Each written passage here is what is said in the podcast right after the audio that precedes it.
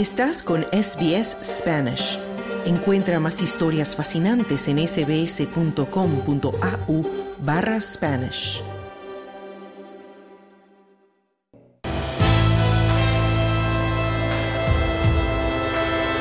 Bienvenidos. Aquí comienza SBS Audio. Australia en español.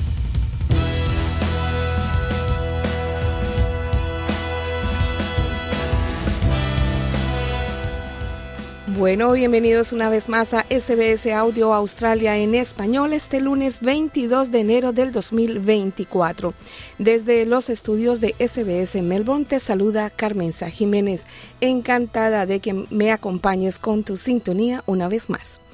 Como siempre, te reiteramos que puedes escuchar este y todos nuestros programas en vivo y en directo en cadena nacional por radio análoga y digital con la frecuencia FM, también por la televisión digital o por internet a través de nuestra página sbs.com.au barra Spanish, donde además publicamos nuestros programas cada día. De igual manera, nos encuentras en Facebook como SBS Spanish Australia en español y también estamos en Instagram y siempre puedes escuchar cada uno de nuestros segmentos en tu aplicación favorita de podcast. Hoy en Australia en español tenemos toda la información sobre el abierto de Australia que entró en su segunda semana con la eliminación de la última esperanza Aussie Alex de Miñaur. Juan Moya nos pondrá al tanto del tenis y otras actividades deportivas del inicio de semana. Y Claudio Vázquez nos trae la historia de un ingeniero y fotógrafo colombiano que trabaja en el abierto de Australia haciendo algo muy importante, asegurándose de que no falte nada en las cocinas. Más adelante también hablaremos de la confirmación del hallazgo de un inmenso depósito de agua congelada en Marte, que ofrece nuevas perspectivas a las intenciones de la humanidad de vivir en ese planeta, o por lo menos convertirlo en una especie de puerto de abastecimiento en el futuro. Para esto hablaremos con un ingeniero de la Agencia Espacial Canadiense. Y comenzamos con un tema no menos importante, las nuevas directrices que traza el gobierno australiano en materia de consentimiento sexual.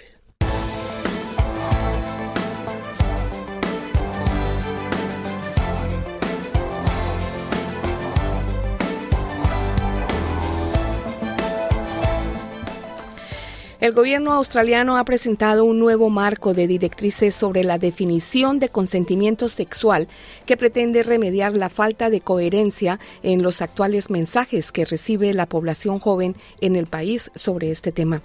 Las directrices que esbozan una definición simplificada del concepto también instan a las empresas y organizaciones a desempeñar su papel en la lucha contra la violencia sexual. Chanel Contons, activista por el consentimiento y fundadora de Teachers Consent, Enséñanos sobre consentimiento, afirma que una educación adecuada sobre el consentimiento es esencial cuando la cultura popular a menudo se queda corta. It's really important as a society and community that we're delivering consistent es muy importante como sociedad civil y comunidad que transmitamos mensajes claros y coherentes, porque muchos de los medios de comunicación que consumen los jóvenes, ya sean programas de televisión, películas o pornografía, pueden ser totalmente contrarios a lo que intentamos promover.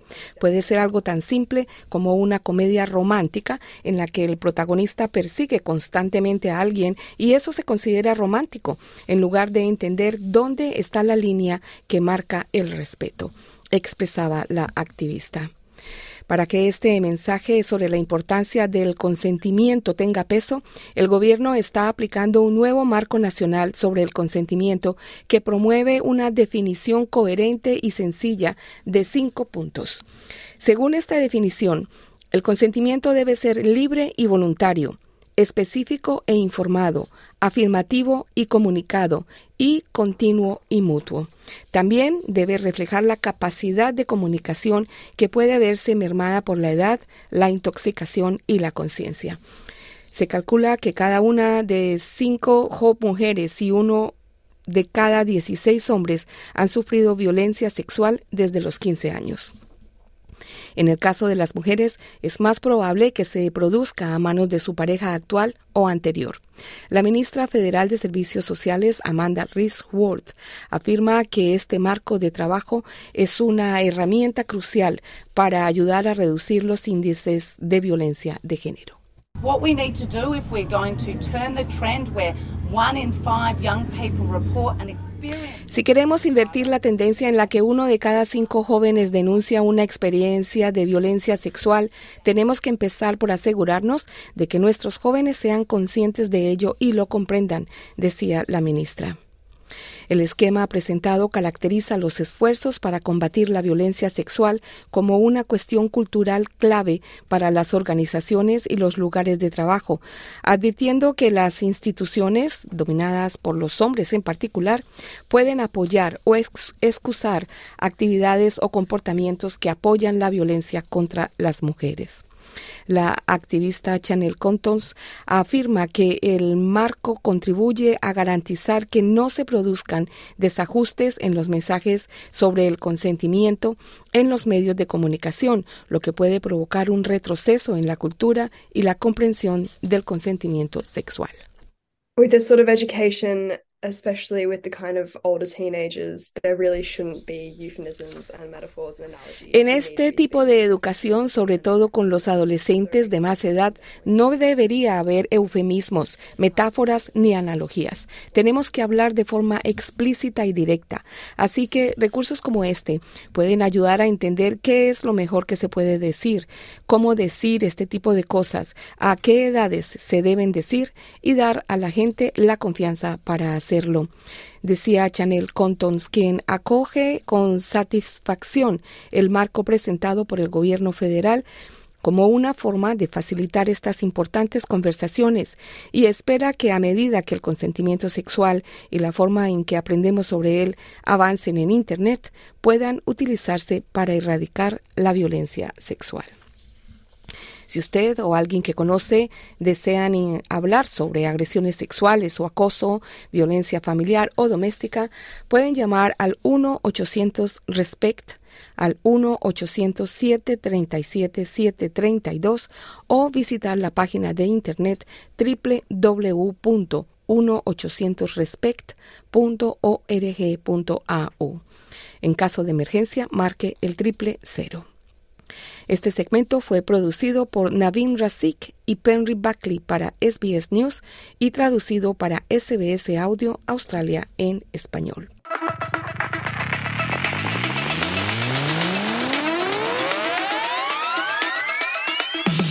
Y es hora de hablar de deportes, del abierto de Australia, de ciclismo, de fútbol, de todo. Aquí tenemos en la línea ya a Juan Moya con todos los detalles de los deportes de esta semana. Juan, muy buenas tardes. Buenas tardes. Bueno, comencemos con el abierto de Australia, ¿no? No le fue muy bien a nuestro querido Alex de Miñaur. Lo sacaron, pero se fue de todas maneras aplaudido, ¿no?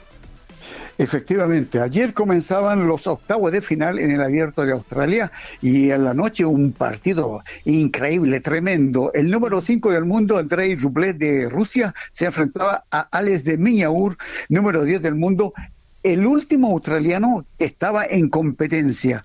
Un partido que comenzó ganando eh, por 6-4, luego Alex dio vuelta el marcador y ganó los dos siguientes sets, 7 a 6, 7 a 6, eh, que fueron al desempate y provocando la rabia, la desesperación de Andrei, que no encontraba el juego. Pero luego de eso, el cuarto set, el ruso aseguró el partido muy temprano, el juego lo aseguró y quedó con muy buena ventaja, ganó 6 a 3 y en el último set, el quinto, el definitorio, no tuvo piernas Alex de Viñaur, se le terminó el gas, como uno dice en algunas gelgas deportivas, y cayó 6 a 0.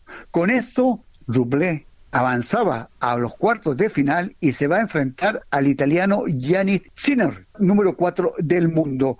Y las esperanzas australianas quedaban ya terminadas, no tenemos ningún australiano jugando en el abierto de Australia en categoría individuales.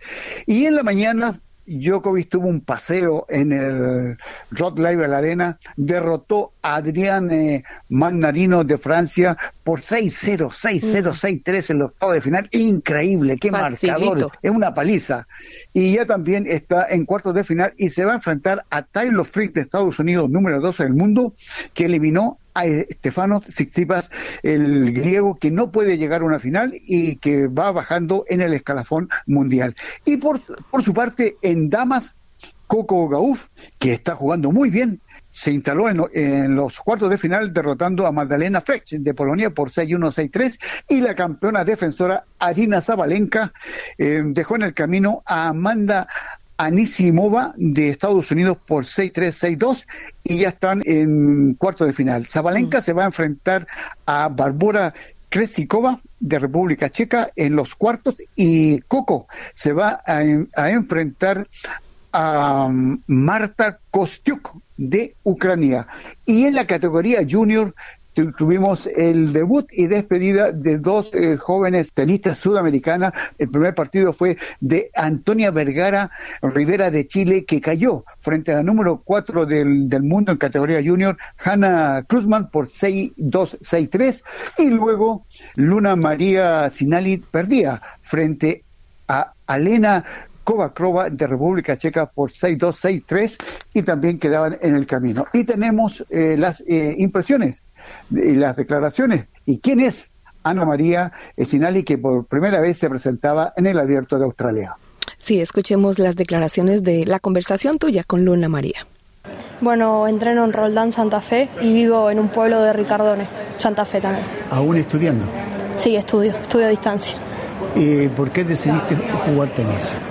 Eh, la verdad es que no sé bien. Eh, en mi casa tengo una pared y tenía una raqueta y jugué mucho tiempo y mis papás me vieron jugar ahí y decidieron llevarme a unas canchas que hay ahí en mi pueblo. ¿Tu referente en el tenis? Eh, de, hombres y de mujeres? En mujeres. En mujeres, Zabalenka, Arina. ¿Y algún referente de Argentina? Bueno, este año estuvo Nadia Podoroska. Jugó la segunda ronda, Julia Riera estuvo a punto de clasificar y tú eres la tercera representante en junior de, Argentina. Bueno, uno de mis referentes en hombre fue Juan Martín del Potro y en mujeres miro mucho a Gaby Sabatini. Buen, buen referente. También. Ahora, para llegar aquí a Australia, eh, ¿mucho sacrificio, mucho esfuerzo familiar, hay algún financiamiento? Eh, todo de mi familia y una beca de la ITF que lo gané por el ranking que tengo eh, pero sí, la verdad que es muy difícil y, estuvo mucho, mucho trabajo atrás. ¿Tu objetivo?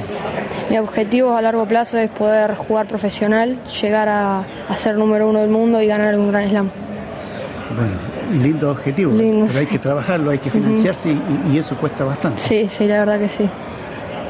entrando ahora ya al partido con Elena Kovachova, número 7 del mundo, complicado el partido, se, se, postergó, luego jugando el partido se perdió, tú estabas al servicio ganando.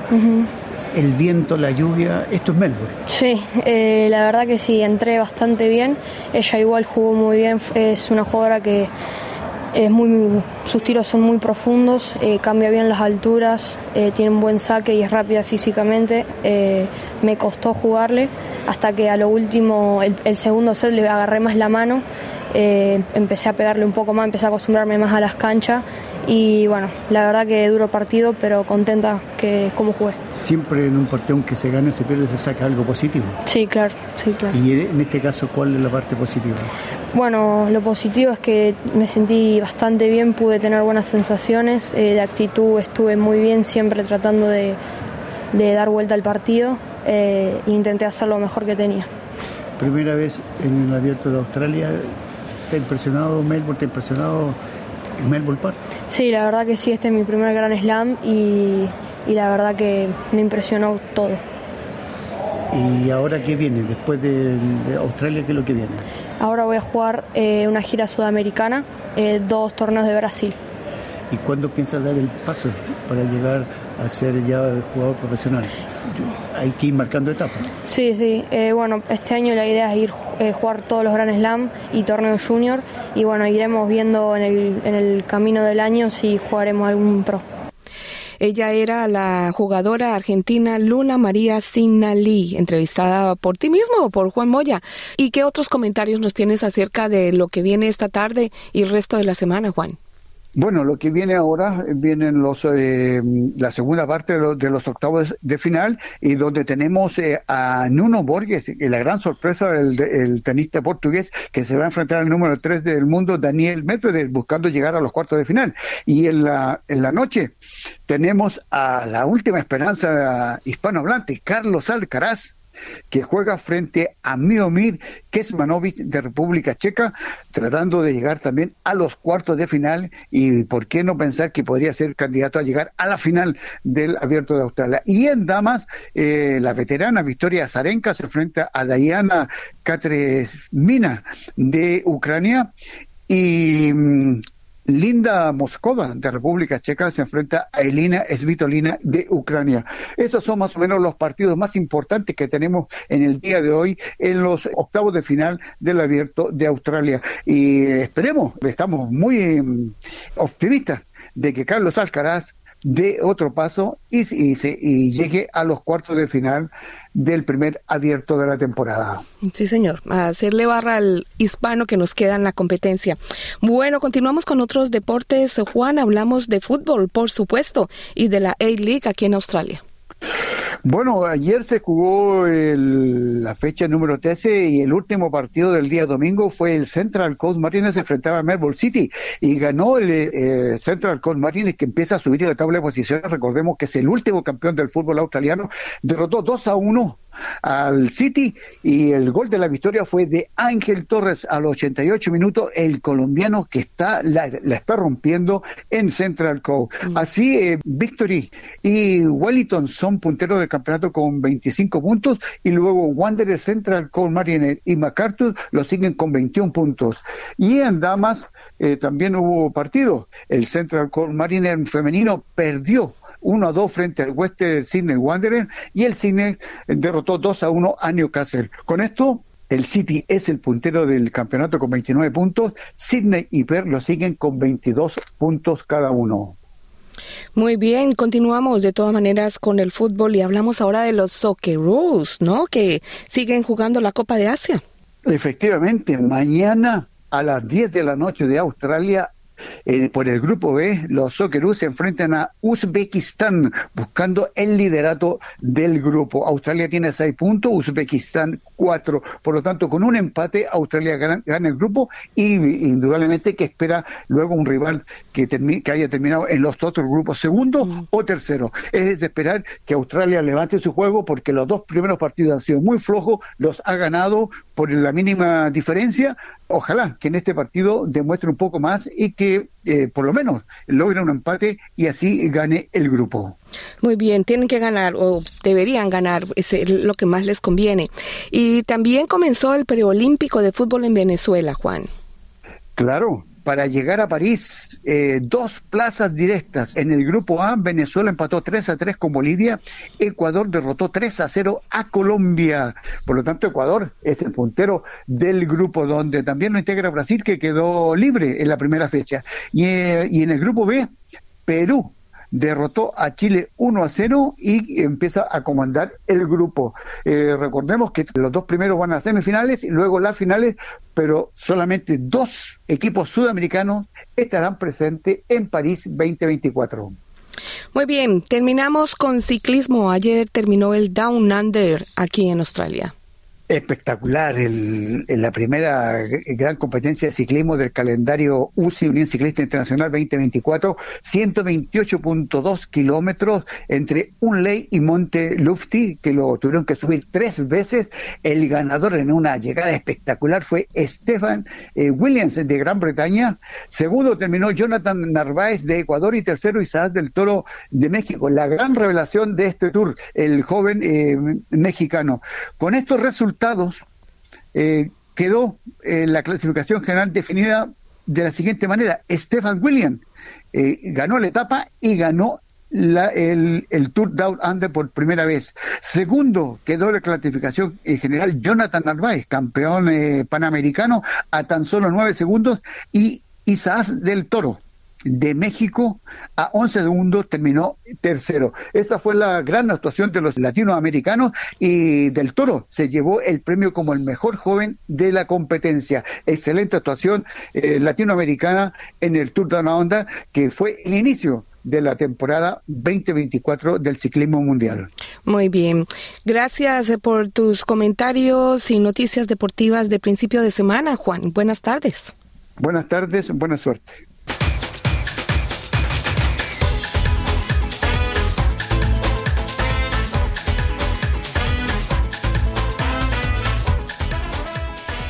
El abierto de Australia atrae cada año miles de personas provenientes de diferentes ciudades del país y del mundo entero.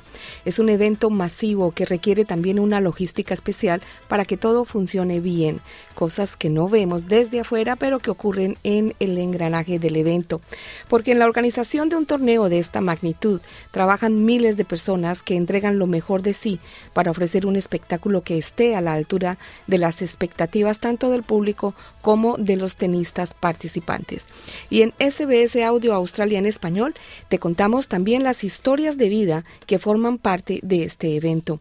Santiago Cárdenas es una de estas personas. Él es un ingeniero y fotógrafo colombiano que trabaja como supervisor de stewards en el sector de las cocinas del abierto de Australia. Su labor es garantizar que todo funcione perfecto en ese espacio y que los cocineros cuenten con todo lo necesario para proveer de alimentos a quienes participan del torneo. Nuestro compañero Claudio Vázquez, quien está cubriendo el abierto de Australia, nos trae la entrevista. Santiago Cárdenas, ingeniero industrial, fotógrafo y diseñador, muchísimas gracias por conceder esta entrevista a SBS Audio Australia en Español. Y bueno, Santiago, estamos aquí en Melbourne viviendo toda la fiesta del Australian Open, ¿no? Con los mejores jugadores del mundo participando en este torneo, con mucho público. Y tú, Santiago, trabajas en el Australian Open, estás ahí dentro, en principalmente como supervisor, ¿no? De stewards y en el trabajo en, en todo el, en el ámbito de las cocinas, el ámbito alimentario. Cuéntanos, ¿cómo llegaste a conseguir este trabajo aquí en, el Australian Open? Bueno, hola, primero que todo, muchas gracias por la invitación. Muy contento pues de, estar aportando y, y, contando experiencias de vida, que creo que es algo muy bonito para todas las personas. Bueno, te cuento, principalmente mi pareja trabaja con la compañía que actualmente yo trabajo ella trabaja en el MCG, en el Melbourne Cricket Ground, y gracias a ella pues pude obtener una entrevista de trabajo, pero enfocada más hacia el Australian Open. Dicha entrevista no era para un cargo de supervisor, eh, dicha entrevista era para el área de dishwasher, pero con el pasar de dos semanas eh, pude eh, abrirme campo y demostrar habilidades pues que ya tenía desarrolladas desde, desde mi país natal, desde Colombia, y que gustaron en la parte administrativa y lo cual pues eh, me ayudó pues a, a, poder obtener el, el cargo de supervisor que hoy tengo en el evento. Y Santiago, me imagino que trabajar en un evento como el Australian Open, ¿no? Con toda esta cantidad de gente, ¿no? Que, que se moviliza ahí, que trabaja para tanto para los tenistas como para el público, debe ser algo desafiante. ¿Cómo es tu día a día? ¿Qué es lo que haces en el Australian Open? Bueno, te cuento, sí, es es, algo loco, por así decirlo. Eh, uno no se alcanza a imaginar la, la dimensión, la logística, la preparación y con, antelación que, que, requiere un evento tan grande como, les, como lo es el Australian Open, ¿no? Estamos hablando que eh, es un gran slam y uno de los eventos más importantes a nivel mundial que acoge a los mejores deportistas, entonces digamos que mi día a día normalmente comienza a las 8 de la mañana y y en ocasiones no tiene una, una hora de, de, finalización, ¿no? Digamos que hay deportistas que, que acaban sus partidos sobre la medianoche, entonces eh, tenemos que, que tener un cubrimiento o tenemos que cubrir pues de, de una manera óptima las necesidades que, que tiene, en mi caso, la cocina, ¿no? Eh, el tema de, utensilios para todos los chefs, que todo el team de stewards esté alineado, que todo esté funcionando de la mejor manera, porque como lo es todo en la vida, esto es una cadena, ¿no? Esto es un engranaje. Eh, todos los piñones tienen que funcionar para que todo salga bien. ¿Y Santiago, te imaginabas alguna vez verte trabajando a ti mismo en un evento de esta magnitud? No, la verdad no es, es, es algo loco, lo puedo volver a decir. Digamos que pues me había desempeñado en eventos de mediana escala en mi país. Tengo experiencia en la parte logística, creo que eso fue lo que gustó aquí, pues en la empresa en la, en la cual estoy laburando el día a día, pero digamos que en un evento de esta magnitud no nunca nunca lo imaginé, pero creo que ahorita eh, puedo decir que, que cualquier persona puede llegar donde se lo proponga, ¿no? Por supuesto. Y Santiago, tú no llegaste hace mucho tiempo aquí a Australia, ¿no? Según hablábamos nosotros, o sea, son algunos meses, ¿no? Que estás aquí. ¿Qué circunstancias te trajeron a este país? Bueno, mira, la primera circunstancia, con mi pareja decidimos migrar de, nuestro país, ya que queríamos como que establecer o obtener como un segundo idioma, en este caso el inglés, ¿cierto? Decimos que eh, es el idioma universal que nos puede abrir muchas puertas en muchos ámbitos, ¿no? Mi pareja es arquitecta eh, y creemos que el tener un segundo idioma nos puede ayudar a, progresar en nuestra vida laboral. Y segundo, pues eh, son experiencias que, que siempre hemos querido vivir, poder saber qué es el primer mundo, eh, cómo, se, cómo se mueve, cómo es el día a día y ver cómo esa, esa realidad y esas diferencias que tenemos con, con nuestros países es, es algo bonito, pero a la misma vez son, son contrastes tristes porque vemos que nos faltan muchas oportunidades en, los países natales. Mm. Y Santiago, ¿cómo, ¿cómo se han sentido hasta ahora tú y tu pareja aquí en Australia? ¿Cómo los ha tratado Melbourne? Muy bien, la verdad que al día de hoy podemos decir que nos sentimos felices, satisfechos, hemos cumplido metas y objetivos que, que nos hemos trazado Creo que como todo en la vida, nada es fácil, ¿no? Eh, es una montaña rusa, eh, eso sí lo tenemos claro de Australia.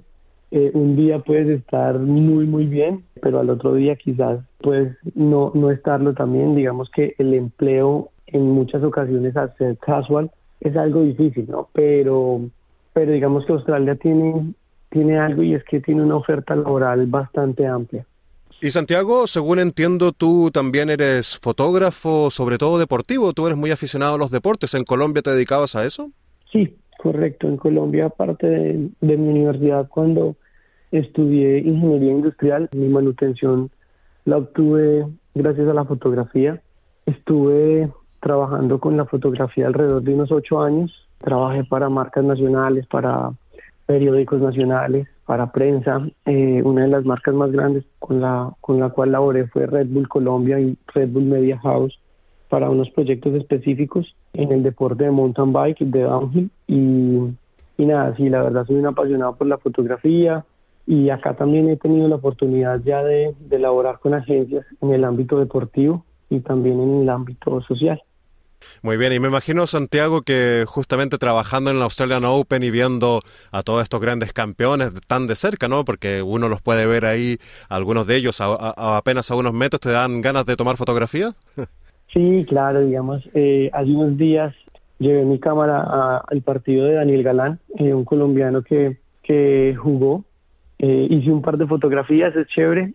Digamos que sí, sí sería un sueño también poder fotografiar un, evento de esta magnitud, ¿no? Con los equipos adecuados, con los permisos adecuados eh, principalmente, ¿no? Porque no es lo mismo tú estar estático en una silla y hacer la misma fotografía siempre a tener, digamos, que los permisos para, para moverte por todo, por toda la cancha, ¿no? Mm. Pero, pero sí es, es algo muy, muy bonito, digamos, tener por los pasillos internos a a un Djokovic, eh, a un Alcaraz, es, es, es algo yo creo que inexplicable, ¿no? Cosas que yo nunca, nunca pensé en vivir. Digamos, hace nada estaba viendo una serie en Netflix en la cual muestran un, un detrás de, de todo, pues de, de todo el evento, ¿no? De todos los, los deportistas y saber que uno está al lado de ellos, ¿no?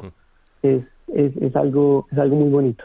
Por supuesto. Y bueno, yo, Santiago, te, a ti te conocí alentando a Camila Osorio también en un partido, otra de tus compatriotas colombianas. ¿Cómo ha sido también participar de ese ambiente, estar con tus compatriotas tan lejos, alentando a los deportistas colombianos?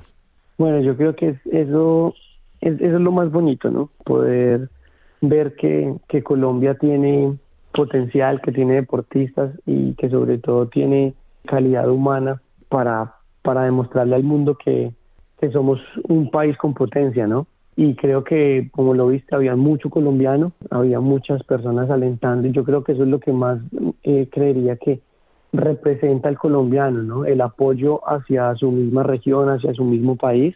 Es, bonito vivir eh, ese ambiente, poder eh, darle un apoyo a, a una persona que eh, se ha esforzado durante su vida para poder llegar a, a, este punto donde está, ¿no? Lamentablemente Camila eh, perdió su partido, pero creo que no cualquier persona, cualquier deportista eh, puede estar jugando una primera ronda de, de un gran slam.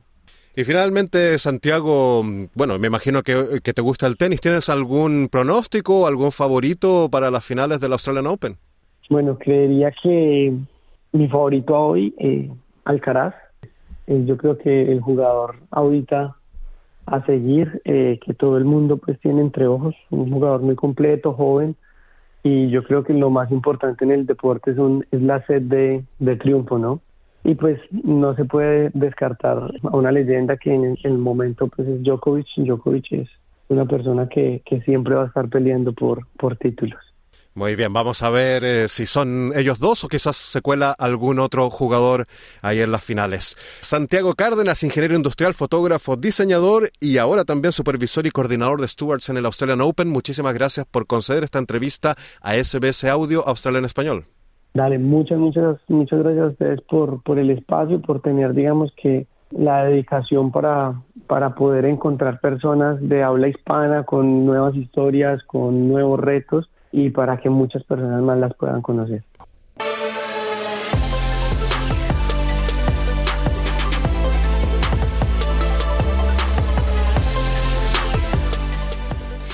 Hablamos ahora de un hallazgo que promete revolucionar la carrera de la humanidad en busca de nuevos lugares a donde ir a vivir. La sonda Mars Express de la Agencia Espacial Europea ESA, que estudió durante 15 años una gigantesca formación geológica que se extiende a lo largo de miles y miles de kilómetros por el ecuador del planeta vecino Marte, había determinado una formación en el planeta rojo que ocultaba depósitos blandos, pero no se tenía claro de qué estaban hechos esos depósitos. Pues bien, un nuevo estudio ha revelado que son capas subterráneas de hielo de agua de cerca de 4 kilómetros de espesor, la mayor cantidad de agua jamás encontrada lejos de nuestros polos. Los expertos aseguran que si se derritiera, el agua de estos depósitos podría cubrir la totalidad de Marte en una capa de agua de unos 2 metros de profundidad. La existencia del precioso líquido en el planeta rojo también ofrece una perspectiva tentadora para futuras misiones humanas. En Australia en Español conversamos sobre este tema con el ingeniero espacial mexicano José Miguel Ramírez, quien nos explica los alcances de este hallazgo.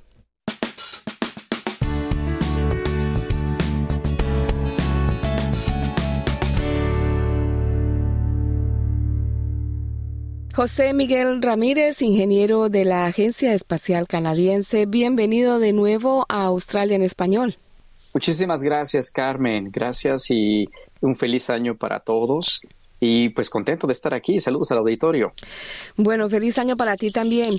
La última vez que tú y yo hablamos para nuestro programa comentábamos acerca de cómo las agencias espaciales en el mundo estaban volviendo sus miradas a la Luna y a Marte por ser los destinos más cercanos a la Tierra y con la confirmación ahora de estos depósitos de agua que podría albergar el planeta rojo, se ratifica la importancia de seguir enfocados en este planeta, ¿no?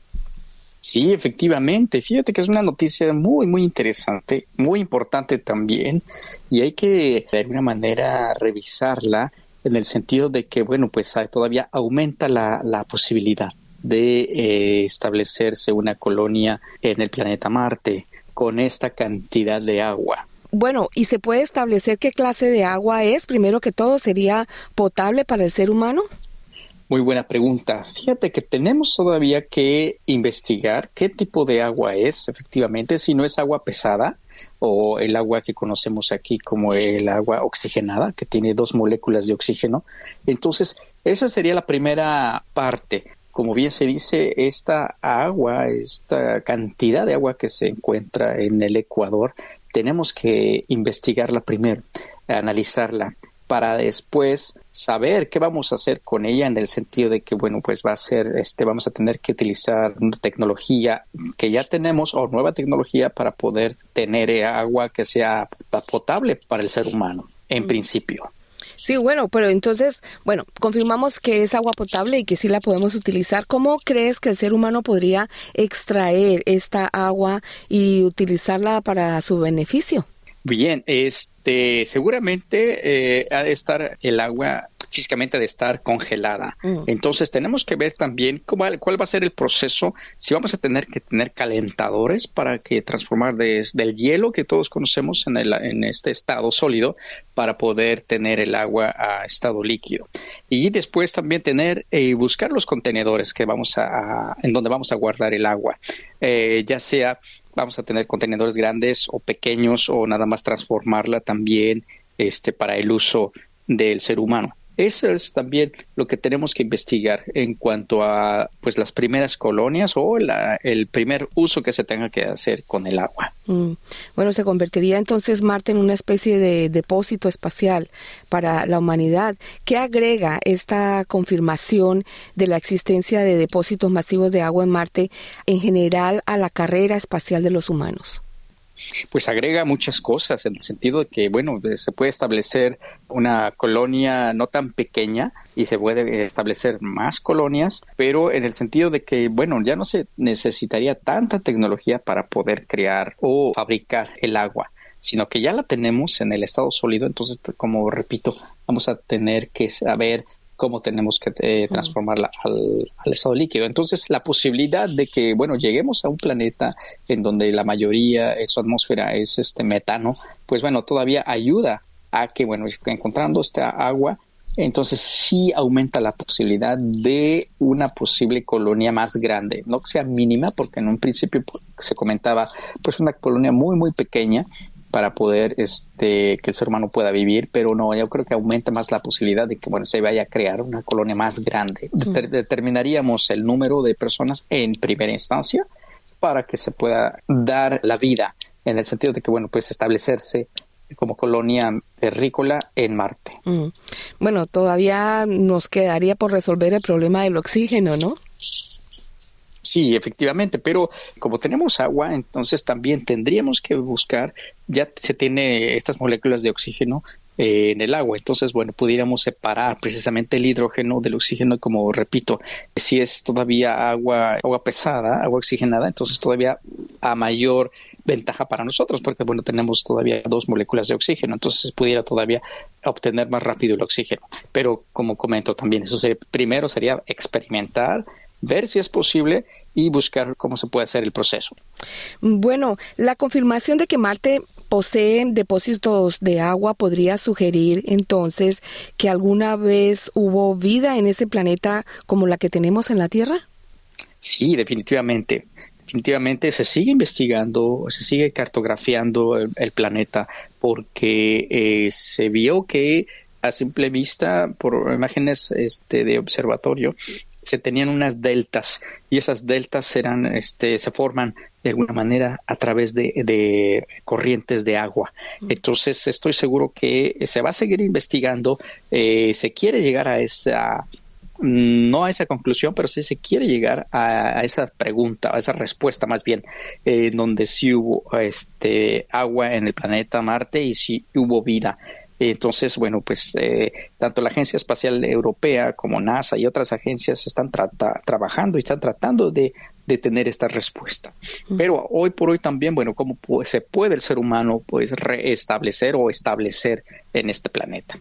José Miguel Ramírez, ingeniero de la Agencia Espacial Canadiense, muchas gracias como siempre por tus comentarios para Australia en español de SBS Audio. A ustedes, a ti, estimada Carmen, muchísimas gracias por la invitación y seguimos en contacto. Y no dejen de mirar hacia las estrellas, inclusive hasta el planeta Marte, porque nos, uh, nos tiene muchas sorpresas más.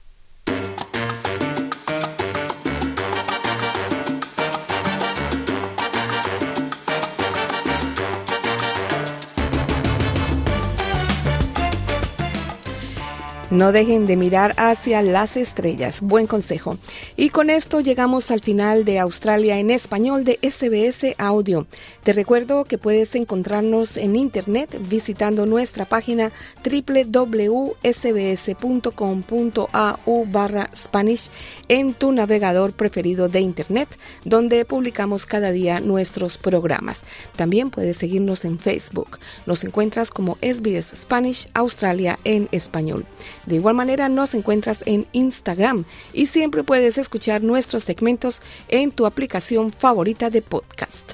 No olvides que tu próxima cita con el programa de SBS Audio es mañana a la una de la tarde con el boletín de noticias y Australia en español. Por hoy no es más, soy Carmenza Jiménez y espero que tengas una linda semana. Chao, chao.